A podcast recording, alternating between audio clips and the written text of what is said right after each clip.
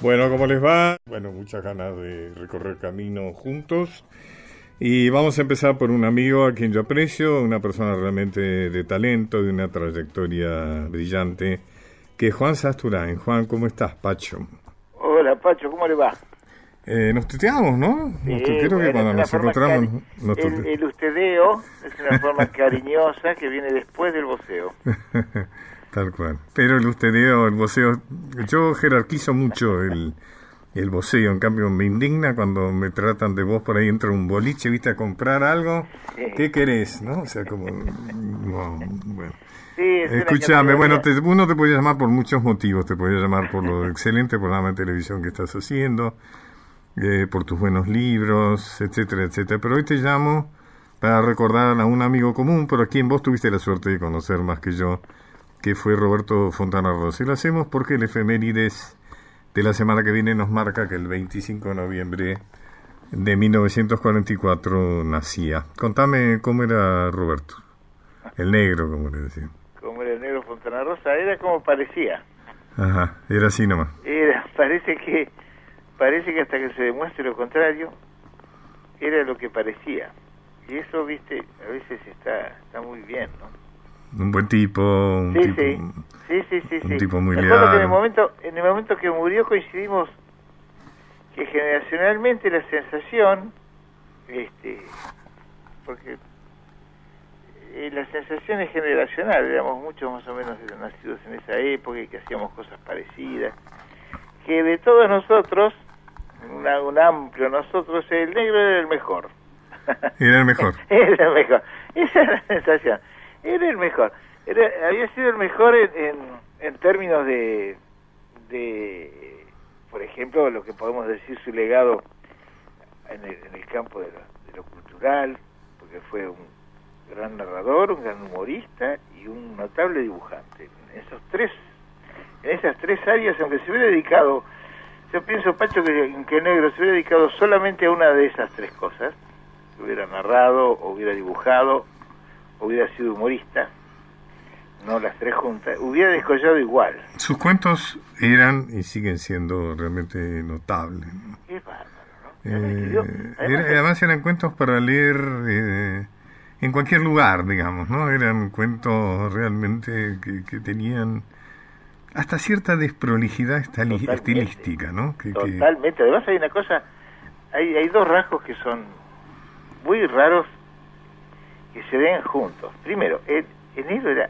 tremendamente prolífico. Claro. Muchísimo y durante mucho tiempo. Era muy, viste que decía que tenía cierta facilidad para rutina. Es decir, que le, le servía bueno. les servían este, la- la- los andadores, los andadores horarios, la- las rutinas, las formas de trabajar. Escribía, escribía bastante sistemáticamente. Armaba un libro, cuando tenía 25 cuentos, ya lo estaba. Escribía muchísimo, a eso iba. Dejó No, no, tenía tiempo de corregir. Claro, no, pero además no, no, no, lo suyo no era obviamente la corrección. Pero con los años, evidentemente, de eso puede testimoniarlo muy bien Daniel Divinci, que fue su editor de los años 70 durante 30 años, ¿no? Y, y que, que asistió al, al- al crecimiento del negro como narrador, ¿no? En el manejo de la lengua, en el cuidado, etcétera, etcétera. Pero este escribía mucho, era muy prolífico. Y por otro lado, uno, una de las cosas más notables para un humorista es que vos veías gente, o- o te ha pasado o me ha pasado a mí, uno está leyendo y se ríe solo. Eso es muy raro. ¿eh? Ah, sí. Además, cada uno de nosotros tiene un cuento favorito, ¿no? sí. Yo tengo un cuento, una vez, yo fui, cuando estaba una vez en Orlando, Sí, con mis hijos chicos, fui sí. A uno de esos espectáculos que consiste en una especie de, de, de de, de caballeros antiguos con lanzas. Ajá. Vos comes pollo ahí como si estuvieras en la época medieval Ahí y hay unos tipos que fingen ahí una lucha, una contra- de las, digamos, duelos, ¿no? Con, con lanzas y con caballos. Sí, calor. Y, y que realmente era eh, un espectáculo bastante ridículo, al mismo tiempo bastante interesante. Y el negro tiene un cuento sobre eso que es extraordinario, donde se arman barras bravas a favor de uno y de otro, y termina poco menos que en un drama terrible, ¿no? Que nunca paré de reírme, cada vez que me acuerdo de ese cuento me río realmente. tipo, Pero, en serio, La gente más en un colectivo, por ejemplo, el tipo que está leyendo, el tipo se ríe. Sí, sí, es sí, muy raro eso. Bueno, además creó personajes indelebles, ¿no? Como... Claro, claro, claro. claro. Mm. No, sí, además, además, este, si hubiera hecho, por eso te digo, si hubiera hecho una sola de las tantas cosas que, si hubiera hecho el inodoro solo, ponele. Con Inodoro. Porque es, Con Inodoro es- tenía es filo- Inodoro es filosofía profunda, ¿no? Totalmente, además, eh, eh, consiguió una cosa que no es habitual, que un personaje que lo hizo durante, desde el año 71, lo hizo más de, más de 30 años, ¿no es cierto? Este, que pasó por distintos medios, por distintas modalidades y todo, jamás decayó. No, pero además tiene una habilidad para los juegos de palabras, ¿no? Totalmente. extraordinario. Un humor verbal, un humor, un humor verbal y una capacidad de, de observación, de una, de una voracidad para cazar el, el, el, el tono de- del, del lenguaje cotidiano increíble. ¿no? Pero además hay tipos que despiertan cariño, ¿no? Sí, me, sí. me resulta absolutamente envidiable. ¿no? Ese era el otro aspecto, cuando decíamos que era el mejor. ¿no? yo- Ese yo- es el otro aspecto, Pacho. El primer aspecto era en el sentido de que era en términos este, de, de- de aporte cultural, ¿no? Y por otro lado, como tipo. El negrito no tenía contraindicaciones, digamos, como amigo. No necesariamente, no necesariamente que fuera un tipo expansivo. El negro era muy reservado, quién sabe, en el fondo, quién sabe qué carajo le pasaba, ¿no? Sí, Pero sí. tenía el pudor, tenía el pudor de aquel que está eh, disponible, ¿no?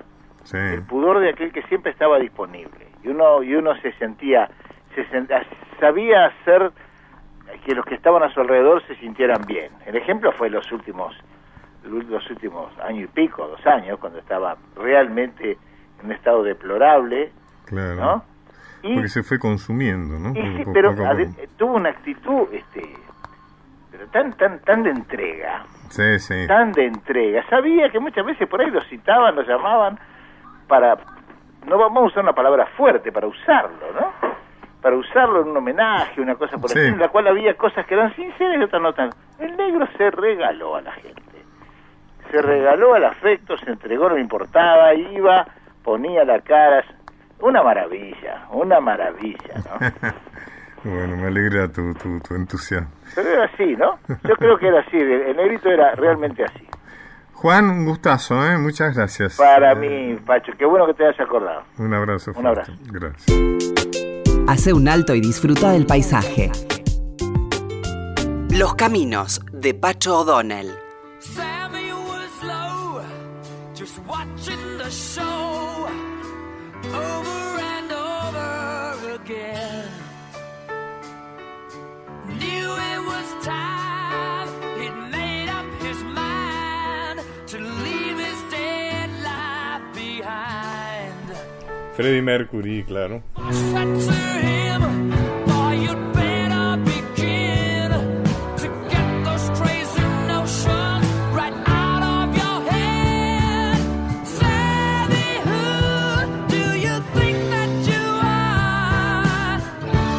Have been sweeping. Spread Your Wings, es decir, extienda sus alas, letra y música de John Deacon, elegido por mi productora Micaela Pollack.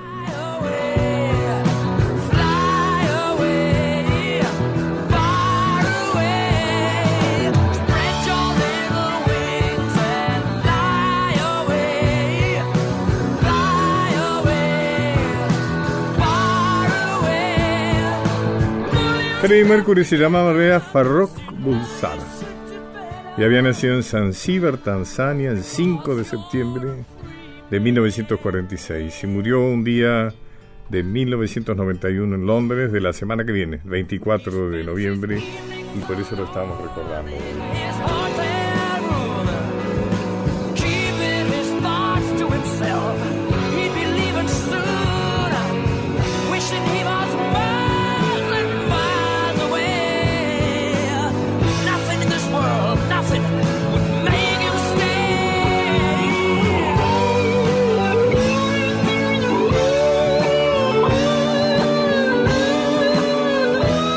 Claro que sí, fue el vocalista de la banda Queen.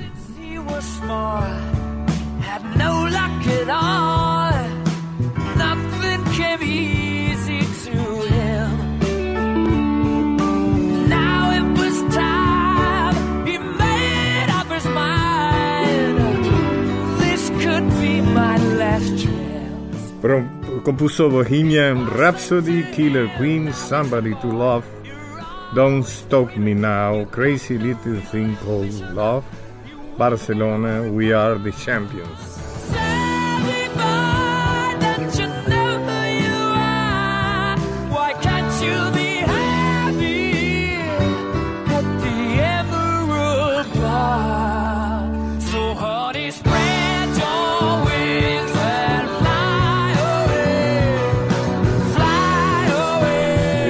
300 millones de álbumes en todo el mundo. Queen con Mercury como líder.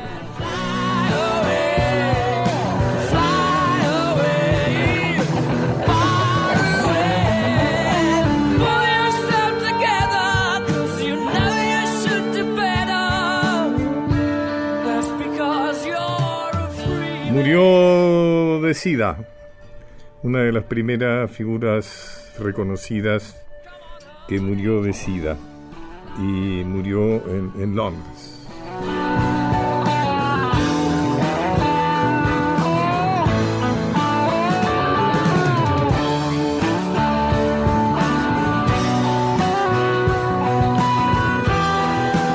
Uno de los elementos que lo hicieron muy conocido fue que fue una de las primeras personas famosas que se reconocieron como homosexual.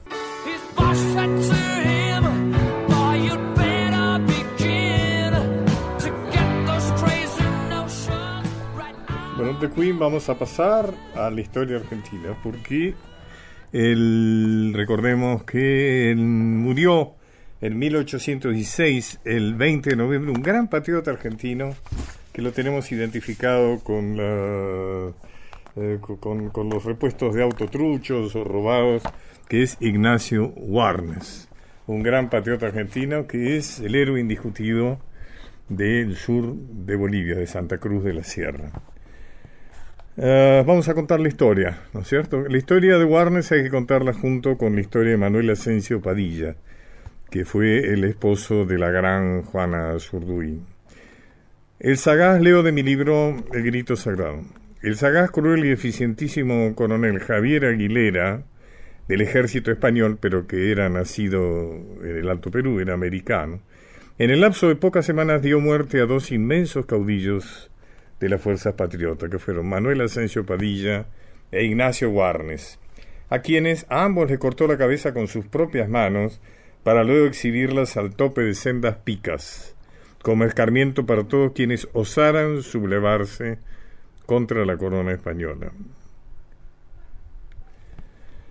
Encargado de la persecución del primero, consiguió sorprender a sus montoneras durante un descanso, obligándolos a presentar batalla en condiciones desventajosas. La lucha tuvo desgraciados resultados para el caudillo de la laguna, es decir, Manuel Padilla. El combate se llevó a cabo en el Villar, el 14 de septiembre de 1816.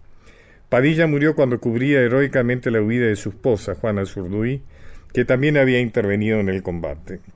Padilla fue herido por un trabucazo y acometido al instante por Aguilera, que dio fin con su vida a golpes de sable, mientras obligaba a su único acompañante, el acompañante de Padilla, el presbítero Molero, a bendecir su acción. Anoticiado su éxito tan decisivo para la suerte de la guerra, el general realista Pezuela envió a Aguilera a la casa de otro gran caudillo de la región, que era Ignacio Warnes. El 21 de noviembre de 1816, en los campos del Pari, se desarrolló la batalla más sangrienta de toda la guerra de la independencia, pues de 3.000 combatientes que de ambas partes tomaron parte en ella, solo sobrevivieron 200. Ninguno del bando perdedor, es que todos los prisioneros fueron pasados por las armas. En el fragor de esta encarnizada lucha, Ignacio Warnes habla en mano, como siempre daba ejemplo de valor a sus hombres, animándolos con sus alaridos e insultando a sus enemigos. En la despareja refriega, el valiente coronel cayó herida y un soldado realista lo atravesó con su bayoneta, siendo finalmente rematado por el mismísimo Aguilera. Su cabeza fue expuesta en una pica a la Plaza Mayor de Santa Cruz, durante Santa Cruz de la Sierra, ahí en sur de Bolivia, sudeste de Bolivia, durante cuatro meses, como también había sucedido con Padilla en La Laguna. El coronel Aguilera no conforme con este baño de sangre, mandó ejecutar a unos 900 pobladores acusados de ser de Santa Cruz, ¿no es cierto? Acusados de ser colaboradores o partidarios del difunto guerrillero. Los caminos de Pacho O'Donnell. Por la radio de todos.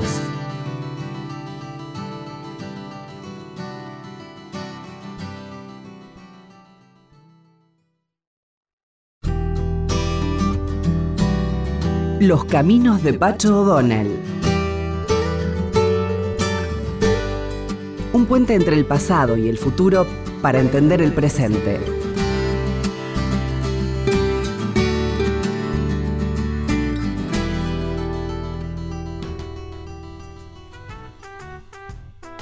Bueno, vamos a hablar hoy de un caudillo absolutamente memorable que ha sido no hace mucho ascendido a general en un acto de justicia realmente sumamente interesante. Y acá estoy con Hugo Chumbita, un hombre que realmente ha investigado mucho sobre el tema de los caudillos, eh, sobre todo los caudillos andinos, diríamos, ¿no? Del noroeste, Eh, sí. Claro. Así que vamos a hablar con Hugo sobre Felipe Varela. Contame quién fue Felipe Varela. Bien, Felipe Varela fue un catamarqueño de origen y riojano de adopción, podríamos decir. Un hombre que se crió en los trabajos rurales de esa región que está tan relacionada de las dos provincias, casi podemos decir gemelas del noroeste, que tienen un mismo origen histórico, que están unidas incluso por una misma tradición del pasado indígena.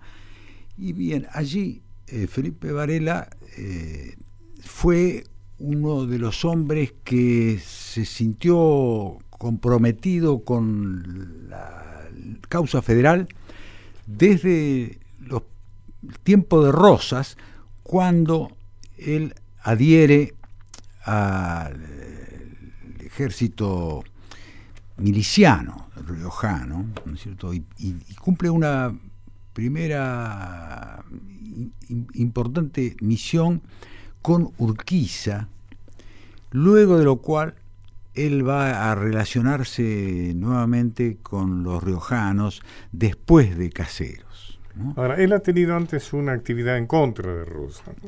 Él ha sido Igual que Chacho Peñalosa, en un punto ellos están enojados con Rosas porque dicen que Rosas eh, atiende a las necesidades, diríamos, del federalismo litoral, pero que la situación de pobreza y de ignorancia de la zona de Cuyo eh, no ha cambiado, ¿no? O sea que lo Sí. ven a Rosas de alguna manera como un jefe porteño, ¿no? Que no ha renunciado Claro, a claro. disponer de los ingresos de la aduana y hay una resistencia de los federales que son los sucesores de algún modo de Facundo Quiroga al rosismo que termina incluso comprometiéndolos en un levantamiento en la coalición del norte en el año 40 fracasado este, pero que de donde surge ya la figura del, del Chacho Peñalosa y se cree que Felipe Varela tuvo también alguna relación con este movimiento, aunque es una época oscura. Lo, lo cierto es que él está emigrado en Chile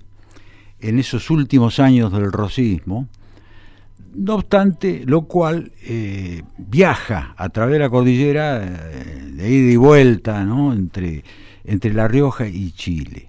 Es, una época en la que él probablemente ha, ha tenido que escapar a Chile, pero no tiene inconvenientes, todavía no es una figura muy conocida, en, en volver a La Rioja, donde desempeña tareas como capataz de un- una instancia importante. En mi libro sobre caudillos federales, me ocupé de Felipe Varela, explicité que en Chile, vos estás hablando justamente de su exilio en Chile, Sí, él fue testigo del bombardeo de Valparaíso por parte de la flota Ah, sí. española sí. al mando del almirante Méndez Núñez, sin que el escaso espíritu americanista de, de la Argentina, del porteñismo, digamos, eh, se solidarizara con las agredidas que fueron en Chile y Perú.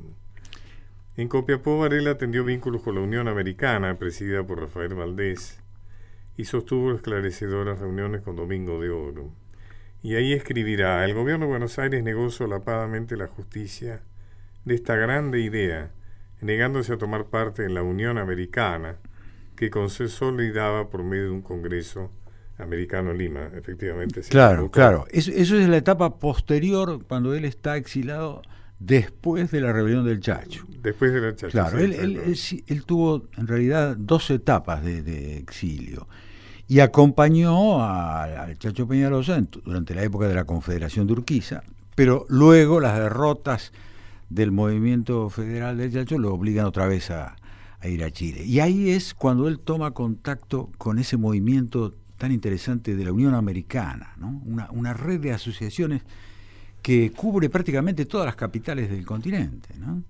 Eh, planteando en aquella época eh, bueno, una, forma de retomar los ideales bolivarianos, incluso de una unión continental, y además la solidaridad concreta frente a las agresiones de ese periodo, que, que sobre todo se sufrieron mucho en Chile por el, el bombardeo de las costas por la flota española. ¿no? Es interesante registrar cuál es la respuesta del gobierno porteño, ¿no? A través del canciller Rufino de Lizalde. Ah, sí. en 1800, que es el, la- Buenos Aires mitrista, ¿no? que responde a la invitación del gobierno del Perú a esta reunión americana. Dice, la República Argentina, ha debido a las agresiones europeas, dice, la República Argentina jamás ha tenido por ninguna amenaza de la Europa en su conjunto ni de ninguna de las naciones que la forman. Había que recordar que 17 años habíamos sido invadidos Hacía muy poquito, 17 años antes, habíamos sido invadidos por Inglaterra y Francia, Claro. que es lo que recordamos con la celebración de la- La vuelta de del 20 de noviembre, el Día de la Soberanía. Y ah, además, eh, eh, co- perdón, continúa el documento eh, de Elizalde, el canciller porteño, dice, puede decirse que la República está identificada con la Europa hasta lo más que es posible. No hay un elemento europeo antagonista de un elemento americano. Lejos de eso puede asegurarse que más vínculos, más intereses, más armonía hay entre las repúblicas americanas con algunas naciones europeas que entre ellas mismas. Bueno. Creo que está muy claro. ¿no? Claro, es la plataforma liberal, ¿no? Que da la espalda a los países hermanos de América en función de las relaciones con Europa, ¿no? Y atarse a Gran Bretaña. Claro, y principalmente a los intereses británicos. Eh, bueno, es- ese periodo eh, enfrenta a los últimos rebeldes federales con eh, el proyecto liberal, mitrista, y allí, eh, bueno, fue la última patriada, digamos, de los federales del noroeste, la resistencia a la guerra del Paraguay que Felipe Varela encabeza precisamente levantando la bandera de la Unión Americana.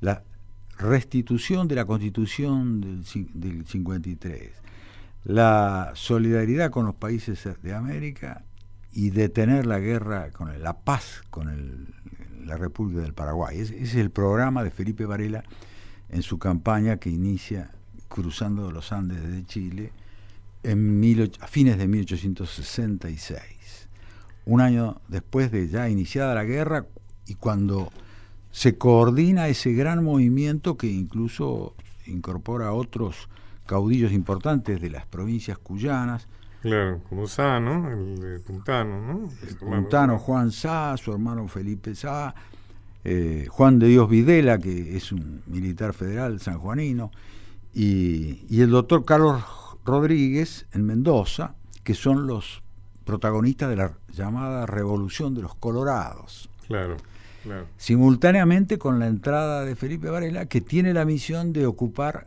La Rioja, eh, Catamarca y, y esa región más del noroeste. Un, un gran movimiento que hubiera podido realmente eh, vencer, triunfar, eh, porque muchas veces se, lo- se trata a, a esta época como, bueno, la- la- la- los últimos gritos desesperados, ¿no?, de los federales. Claro, el problema que aparece ahí es Pavón, ¿no es cierto? Después de después de Pavón claro, es decir como que algunos algunos historiadores eh, ven esto como un manotazo de ahogado ¿no? del federalismo. No, pero esto Pero es yo- imposible sin la conducción de Urquiza. Bueno, pero Porque ahí es donde aparecen ¿no? esos reclamos eh, muy conmovedores, ¿no es cierto? Tanto de Peñalosa como de Varela Urquiza. De que se ponga al frente, ¿no es cierto? Porque es el jefe natural Urquiza, ¿no? Urquiza es el que podría haber, digamos, inclinado el fiel de la balanza. ¿no? Además, él Sin podía duda. financiar la campaña, porque el problema de Varela y los otros caudillos es que eran pobrísimos, ¿no es cierto? No tenían forma de financiar Bueno, la pero campaña. sin embargo, sin embargo, ¿no es cierto? Felipe Varela reúne un ejército de 4.000 hombres, ¿no? ¿no? que en aquella época y en esa región es mucha gente, incluso más de las que logra reunir Tabo- los Taboada, ¿no? Eh, o sea, yo lo que quiero señalar es que hay una chance importante de triunfo de esa revolución de la Unión Americana. Eh, claro, las provincias del, de Cuyo, las tres provincias, San Luis, eh, San Juan y Mendoza, se han levantado simultáneamente.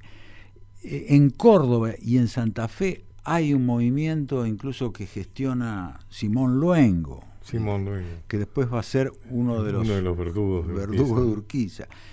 Y desde allí incluso están tratando de que se levanten los entrerrianos, donde López Jordán incluso tiene contactos, porque eh, Fermín Chávez publicó incluso un manifiesto que estuvo preparado en esa época para lanzar también la insurrección en Entre Ríos.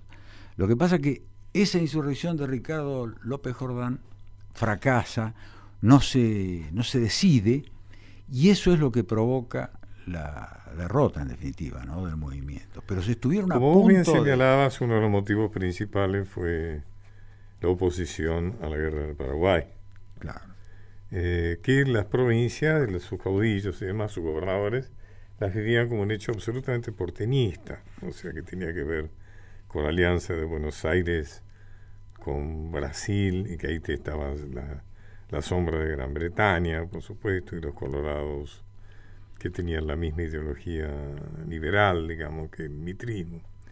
Claro. Y hace una declaración el 10 de diciembre de 1866, la famosa proclama de Varela, que había ordenado distribuir por todo el país, donde dice, Argentinos, el pabellón de mayo que radiante de gloria flameó victorioso desde los Andes hasta Ayacucho, y que la desgraciada jornada de Pavón cayó finalmente en las manos ineptas y febrinas de Mitre, ha sido cobardemente arrastrado por los fangales de Estero Bellaco, Tuyutí, Curuzú y Curupaití, batallas de la guerra del Paraguay, de la guerra de Triple Lance.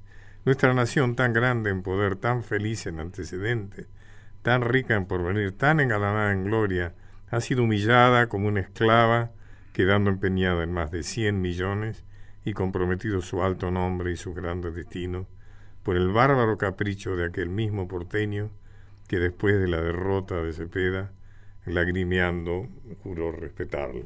Se está refiriendo a Mitre. ¿no? Bueno, sigue y dice, al final termina con un grito, ¿no es cierto? Abajo los infractores de la ley, abajo los traidores de la patria, abajo los mercaderes de las cruces de Uruguayana, al precio del oro, las lágrimas y la sangre paraguaya, argentina y oriental. Así es. Bueno, eh, esa, esa, esa proclama que, bueno, fue después incluso publicada en un extenso documento, dando cuenta de toda su campaña, es, clarísima, ¿no? En el sentido de plantear todo un programa de solidaridad eh, sudamericana y, y además de denunciar el centralismo porteño que incluso se va a tornar asfixiante para toda esa gran región ¿no? del centro norte del país. Pero eh, lamentablemente eh, el país está dividido y, y Mitre ha conseguido, eh, bueno, re- reclutar una fuerza importante que fue llevada en gran parte eh, por la fuerza, ¿no? al, al frente del, del Paraguay. Eh, y, la, y la rebelión de Felipe Varela le obliga incluso a retornar con algunas divisiones para poder Claro. enfrentar. Y eso es importante porque retornan con un armamento muy decisivo, ¿no? En, la- en las, peleas que sigue. Porque viene con eh, cañones Krupp, que son los cañones eh, de las armas de la guerra del Paraguay. O sea, no solo desembarcan tropas y él al frente de las tropas, sino que también tiene los cañones Krupp y los fusiles Albion y Brodling, que por supuesto, este, bueno, los ejércitos que operarían bajo las órdenes de los siniestros coroneles uruguayos, ¿no es cierto? Así es. Paunero, Tawada, Navarro, Sandes, ¿no es cierto? También, también va a ser Roca uno de los represores de este movimiento. Ajá. Y bueno, y los Taboada, que son los, los únicos este, jefes provincianos importantes que, que, que Mitre ha conseguido como aliados, ¿no? los santiagueños Taboada, que logran ganar esa batalla de Pozo de Vargas contra Felipe Varela, gracias a la traición de uno de sus jefes, uno de los lugartenientes de Varela, que es el, el- gran traidor de los riojanos, Carlos Ángel. Un- una, una figura que incluso en una época eh, los revisionismos, los revisionistas este, rescatábamos ¿no? como, como uno de los jefes importantes de, de ese movimiento federal, pero que las últimas investigaciones, eh, Ramón Torres Molina, eh, un trabajo mío, otros trabajos de Víctor Robledo, demostramos que él en realidad fue el que entregó este, el ejército de Varela, pasándose al bando de los Taboada para obtener un indulto que luego le permite incluso regresar Vamos a al país. escuchar que estás hablando de Tawada, vamos a escuchar la, la, la La- famosa samba. samba. Y vamos a hacer una aclaración después. Primera.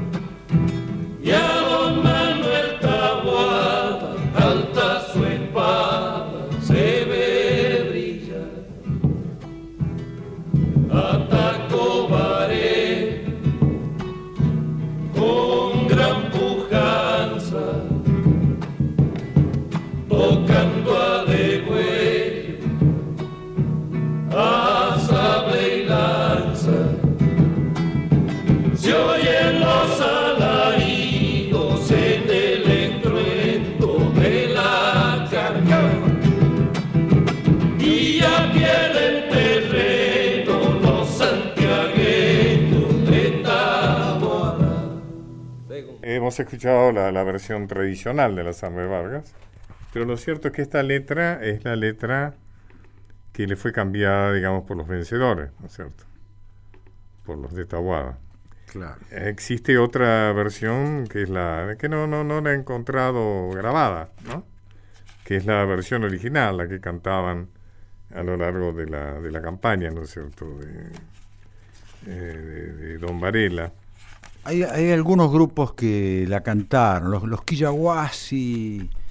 eh, cantaron algunas coplas y Rimoldi Fraga, Rimondi Fraga, ah, mira. sí.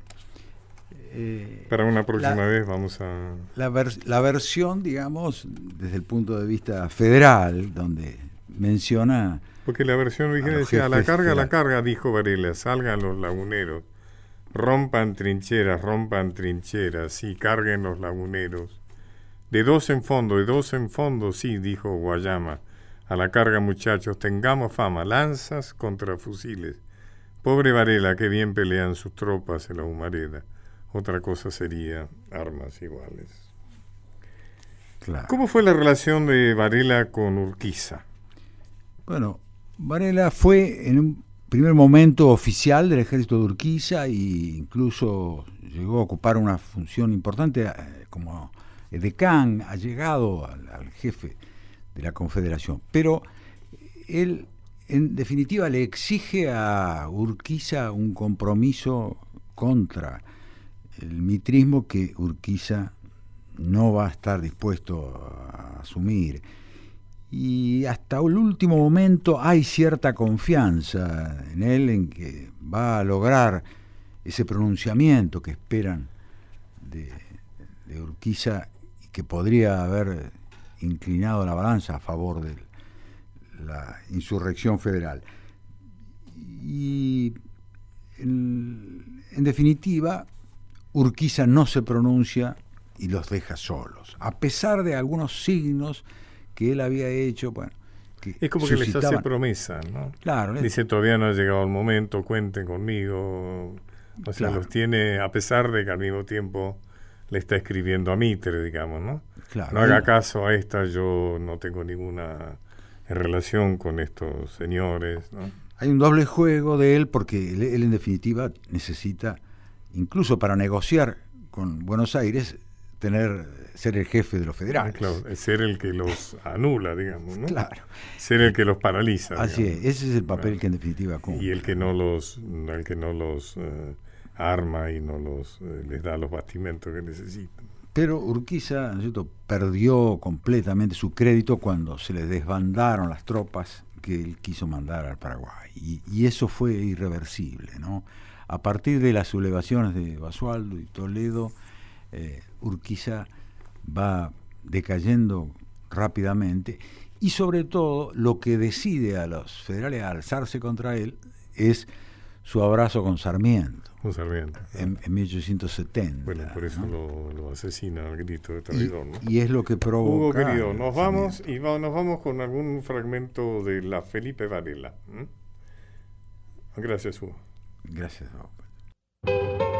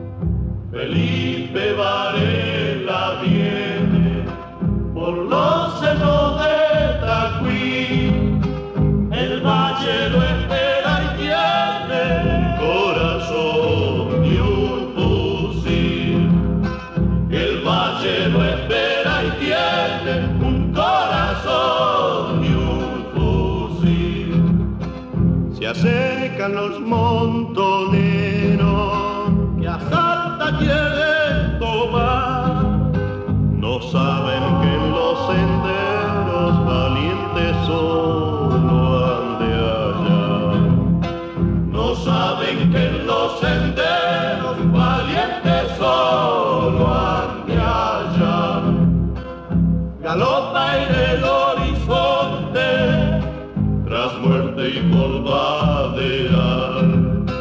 Porque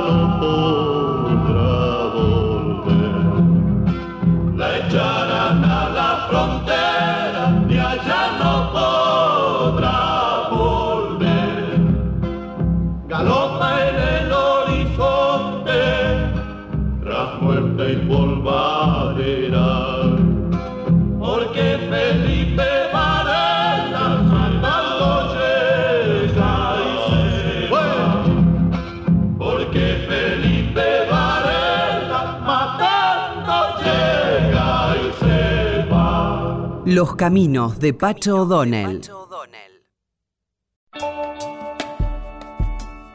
Palabras, recuerdos, historias. Los caminos de Pacho O'Donnell. Acá solemos hablar de temas históricos, pero hoy lo vamos a hacer desde una perspectiva realmente novedosa. Estoy con Gabriel Shevor, que ha hecho una investigación que ha durado tres años por lo menos, ¿no? Sí, digamos. Para decir, en realidad sí, nunca se sabe cuándo. Nunca se sabe cuánto, pero Porque para la ponerle una idea a lo mejor surgió hace 10 años, ¿no es cierto? No tanto, es una, es una idea que tiene que ver con los vientos de, de la recuperación, de la reflexión sobre el Bicentenario y sobre la historia argentina, que Claro. en, en mí es una idea relativamente reciente. Bueno, Sí, es una investigación de cuáles son las músicas que se tocaban y se escuchaban en la época, en las épocas de, la, de mayo, en las épocas de la independencia y un poco de tiempo después. Así que, ¿qué le parece si empezamos a escuchar y usted nos va haciendo comentarios? Muy bien. ¿Qué escuchamos primero? Lo primero que vamos a escuchar es un vals de Juan Pedro Esnaola. Eh, Esnaola compuso mucha música religiosa, muchas canciones, Y fue el que reunió el himno nacional. también este, Recorde- recordemos que el idioma original inicialmente tenía una música eh, muy simple, cuasi marcha, ¿no es cierto? Como corresponde a los himnos. La música de Blas Parera, que era un músico limitado, digamos, pero interesante, pero sobre todo muy imbuido de los tiempos revolucionaristas, ¿no es cierto?, de mayo. Y luego Esnaola, alrededor del 80, ¿no es cierto?, se le encargó eh, mejorar el himno. antes de 80 porque murió en 1878, Ah. Está pero bien, bueno, en 60, entonces. Sí. ¿no? eh, efectivamente. Y, y para mí hizo un pasticho que es esto que hoy conocemos como el himno. Vamos a escucharlo. En todo caso, si me permite un- una, una palabra Claro. más, creo que eh, Esnaola es un músico un poquito eh, poco conocido como la mayoría de estos músicos Claro. que, de- que yo trato en este disco, eh, que tiene unas, una enorme cantidad de unas canciones hermosísimas para canto y piano, sí, y linda música para piano también, y tiene solo dos eh, valses para guitarra, pero tiene también algunas otras canciones para canto y guitarra. Entonces vamos a escuchar el primero de esos valses. Lo toca usted. Sí.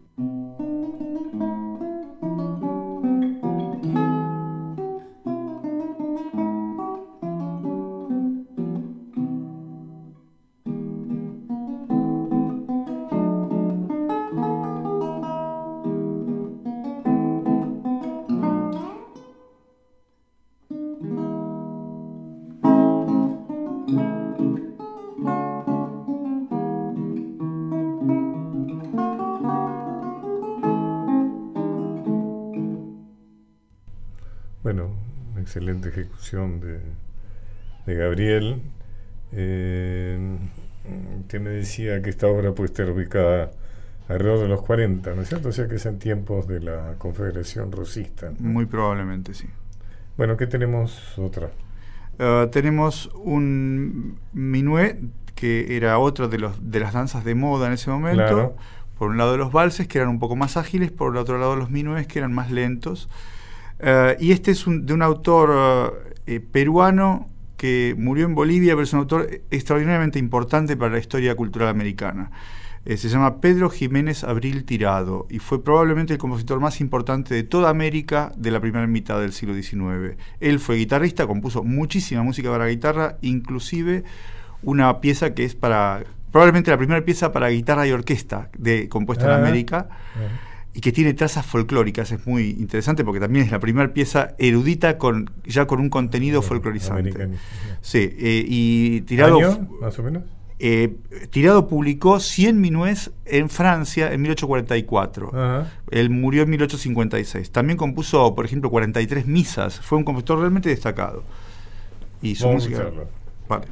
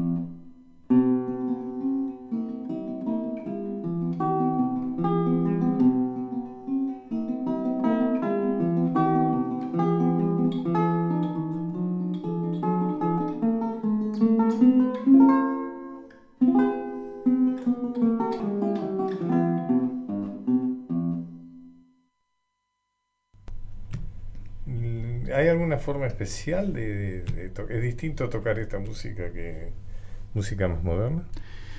Bueno, lo que es distinto es eh, la técnica y la guitarra, fu- fundamentalmente. Esta música se puede tocar con una guitarra clásica, moderna. Eh, hay que tratar de recuperar un poco la técnica clásica de los, de los compositores y guitarristas del periodo clásico de la guitarra, pero lo que ustedes están escuchando en este momento es música grabada con una guitarra de 1820, una guitarra francesa de 1820, con cuerdas de tripa y con técnica histórica. Ah, qué interesante. Grabada siempre por usted. Sí, Vamos a escuchar, le propongo alguna música que tenga que ver con los, con los tiempos de mayo. Eh, en realidad, eh, esta música estaba, este estilo de música estaba sonando en los, en los tiempos de mayo. Lo que más cercanamente podríamos encontrar es la pieza que se llama Redova, que pertenece a un, archivo, un archivo que está en Montevideo, porque perteneció a un importante musicólogo. Es una pieza anónima.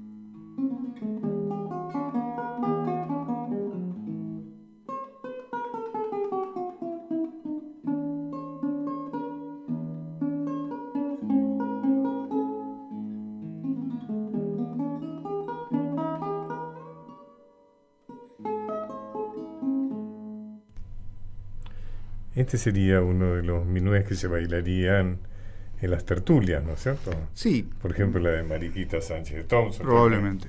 Probablemente. No conocemos mucha más tertulia que... No, pero es- era, era un evento muy difundido, el salón en el cual se reunía la gente a discutir política, Claro. literatura, filosofía y escuchar música, tomar café, etcétera. Era, un- era un- una institución social muy importante en la que se compartía y se bailaba y se tocaba y se escuchaba este tipo de música justamente. El minué debe, debe haber sido una danza que tenía sus figuras esta- establecidas, ¿no? Se me ocurre, ¿no? Sí, Por lo menos así se ven en cine, ¿no? Que más bien hacían todos más o menos... Sí, probablemente.